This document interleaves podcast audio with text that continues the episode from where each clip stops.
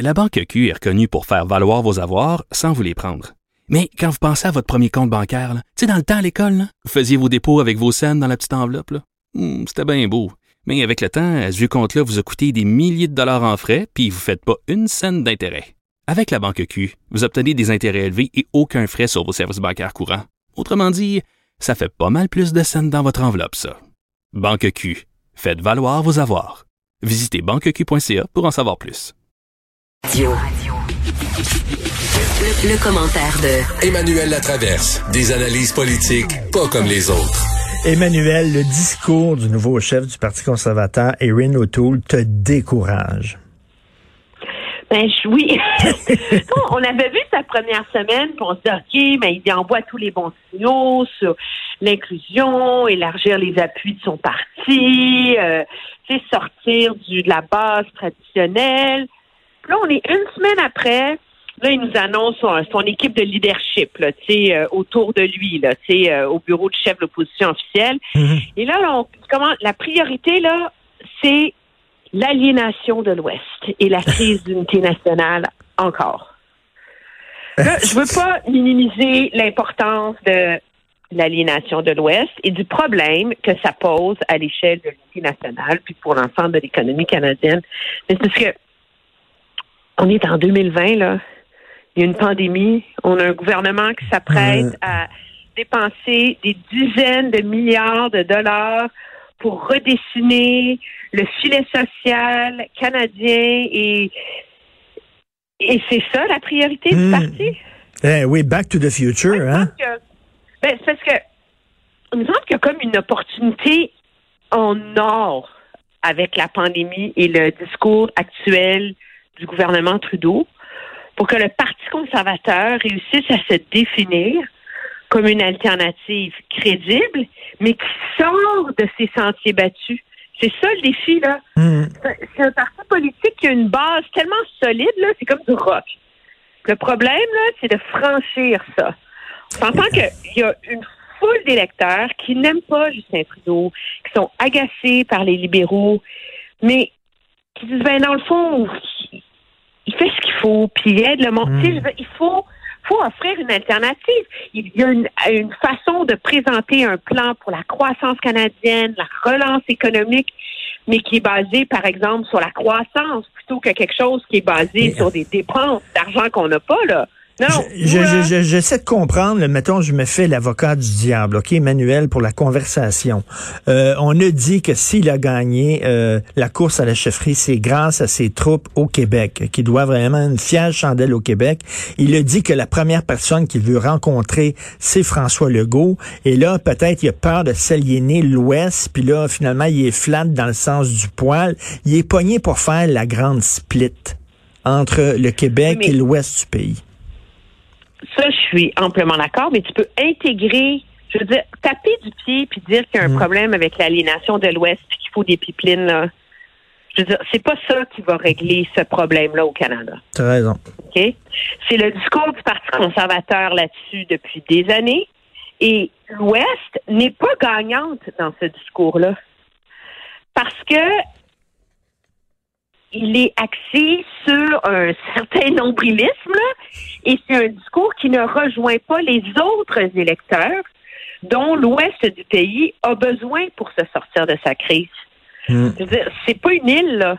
Mm. Alors, si il faut trouver une façon, si on veut sortir l'Ouest canadien, l'Alberta, l'industrie pétrolière de la crise financière qui les afflige, de trouver une stratégie qui est capable de gagner l'appui des autres Canadiens. Et là, si tu as ça, ben là, tu peux venir en Est à l'Ouest. Mais de juste taper du pied pour dire, nous, ça va être les pipelines, puis ça va être l'industrie des ressources naturelles parce qu'il faut aider l'Al- l'Alberta, ce discours-là a déjà été rejeté par la, par la majorité Mm. des Canadiens. Mm. Et, écoute, Emmanuel, tu, tu- Oui. Vas-y. Ben c'est ça, mais ce qui est ce qui est surprenant, c'est qu'on n'en voit même pas les signaux chez M. O'Toole de vouloir repenser cette logique-là. Alors, c'est comme un rendez c'est comme une opportunité manquée, tu sais. Tout à fait. C'est it's so 2019, comme disent les Anglais. Et, et, et, Emmanuel, Emmanuel, tu parlais de Justin Trudeau qui va euh, s'attaquer au filet social, qui va le rendre encore plus solide, encore plus efficace. Tu as bien sûr lu euh, le texte qui fait la page couverture du National Post aujourd'hui. Ça a l'air qu'au sein même de son gouvernement, au sein même du Parti libéral, il y a des gens qui sont très inquiets, euh, des fonctionnaires, des élus, parce que ça a l'air qu'il va, ce qu'il va nous annoncer au discours du trône dans quelques semaines, c'est une véritable révolution. On dit que ça va changer la structure même du gouvernement, la façon dont le gouvernement opère au pays, beaucoup de dépenses et tout ça. Et ça a l'air qu'il est en train de diviser le parti. Ben, c'est certain, parce qu'il y a une partie des, des vraiment, j'invite les gens à aller lire ce très bon texte ben de, de, John Iveson, mais il y a une partie de l'aile, je veux dire, le Parti libéral n'est pas plus monolithique que le Parti conservateur est monolithique. Là. Alors, il y a des libéraux qui sont libéraux sur les valeurs, mais qui sont plus conservateurs, si on veut, sur euh, l'enjeu des dépenses. Et là, c'est le bar ouvert pendant la pandémie, OK. Mais on a déjà vu quand M. Trudeau a fait son remaniement, il a lancé ce signal hein, d'un plan audacieux qui allait jeter les bases pour s'attaquer aux inégalités qui jusqu'ici avaient été ignorées. Alors c'est comme on va se servir du fait qu'on a le droit de dépenser comme des malades à cause de la pandémie, puis on va faire toutes les affaires qui ont jamais été faites dans le passé. Alors, garderie, revenu minimum garanti, est-ce qu'on va aller jusque-là? Ben, c'est ça, c'est la question que je me posais. Je disais, est-ce qu'on va aller jusqu'au revenu minimum garanti? C'est ça? Ben, ça va être intéressant parce que plusieurs se demandent si la nouvelle formule de la PCU euh, ajustée qui va être mise en œuvre après le, le le mois d'octobre, euh, et ressemble pas à ça parce que tu seras pas pénalisé sur l'argent que tu gagnes avant d'avoir gagné 38 000 dollars par année là. Donc il va y avoir un seuil où tu vas pouvoir gagner de l'argent et recevoir une partie de ta PCU. Là. Et le revenu minimum euh, garanti, pour ceux qui ne connaissent pas, c'est quoi? C'est que tu n'as plus d'assurance ben, chômage, tu n'as plus... Plus as, un salaire, tout le monde va avoir un salaire de base qui va te permettre de vivre, de vivre très modestement, mais de vivre. Donc, c'est fini l'assurance chômage, c'est fini l'assurance sociale, c'est fini ces affaires-là. Tout le monde, le même salaire, que tu gagnes des milliards ou que tu gagnes zéro cent, un salaire de base, c'est ça le revenu minimum. Tu des milliards, tu l'as pas, ton salaire de base. C'est comme tout l'argent qui est éparpillé dans 200 millions de programmes sociaux, là. Tu le mets tout cet argent-là dans le même pot et tu te sers de ça pour assurer un revenu minimum à tous les gens à faible revenu, puis ceux qui ont qui dépassent ça, ben là, tu es obligé de le, de le rembourser par, par, le biais de ta déclaration d'impôt. C'est pas bête, hein? C'est pas bête. Ben non, tu sais qu'il y a, c'est, premièrement, un des économistes qui a le plus écrit là-dessus, devine c'est qui? Qui? Jean-Yves Duclos, président du Conseil du Trésor. Ah oui. Et c'est une idée, c'est une, c'est une idée qui rallie, c'est une idée qui rallie la gauche et la droite. Hein. Il y a beaucoup d'économistes de droite qui l'appuient aussi. Oui, non, c'est c'est pas fou comme comme comme idée. Ça ça a été très étudié et il y avait un projet pilote en Ontario jusqu'à l'arrivée de Doug Ford au pouvoir où dans une certaine région, on l'avait mis en place ce revenu minimum garanti. On avait dit on va le faire pour trois ans puis on va voir ce que ça va donner. Tout ça pour dire, est-ce que le gouvernement va aller jusque-là? On verra. Mais l'enjeu, c'est que le gouvernement a une, une stratégie qui est axée sur la dépense mais sans le corollaire qu'il faut les payer, ces dépenses-là, à hmm. terme.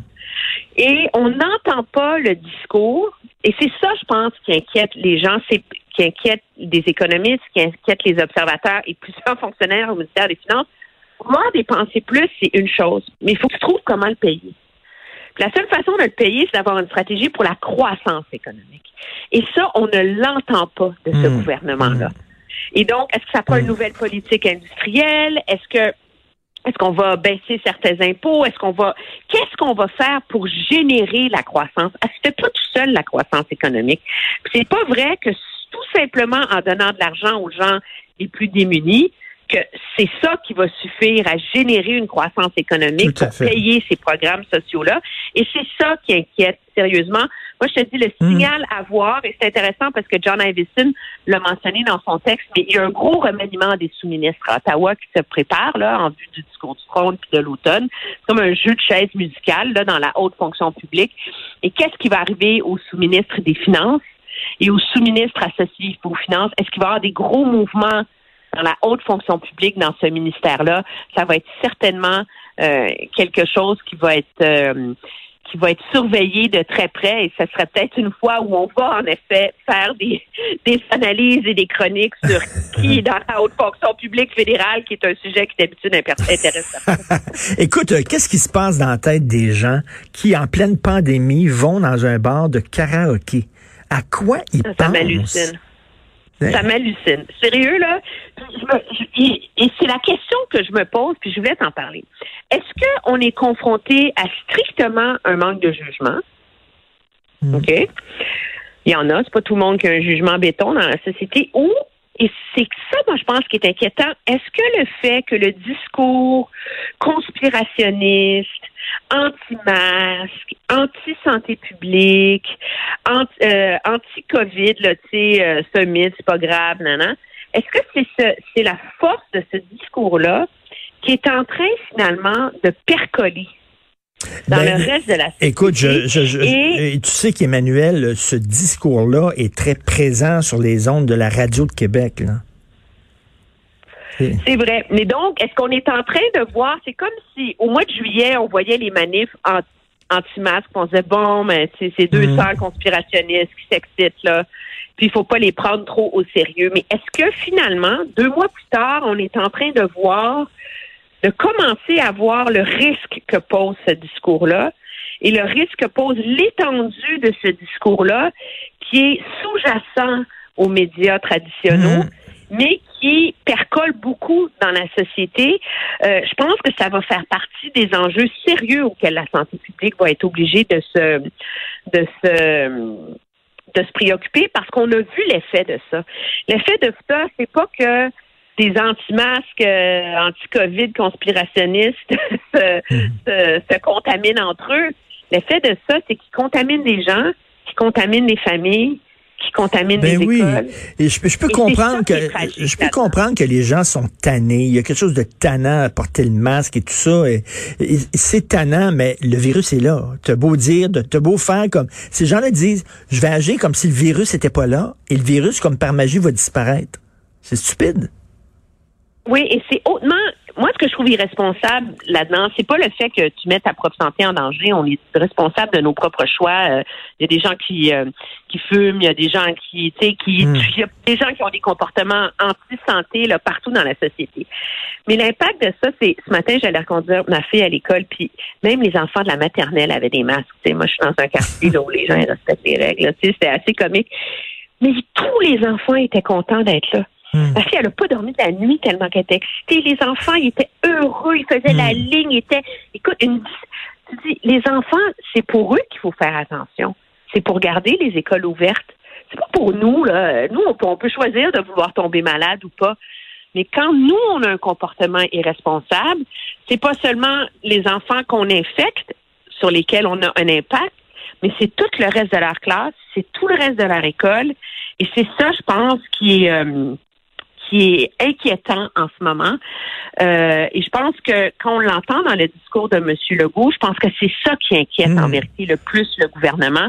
C'est les effets secondaires de ces discours radicaux euh, qui se manifestent de plus en plus là, dans la Et société. qui étaient avant très, très marginaux, très underground, mais qui commencent à percoler dans, le- dans le discours euh, collectif. Merci, toujours très oui. intéressant de te parler, Emmanuel. Merci beaucoup. Ça me fait plaisir. Merci. Au revoir. Emmanuel Latraverse.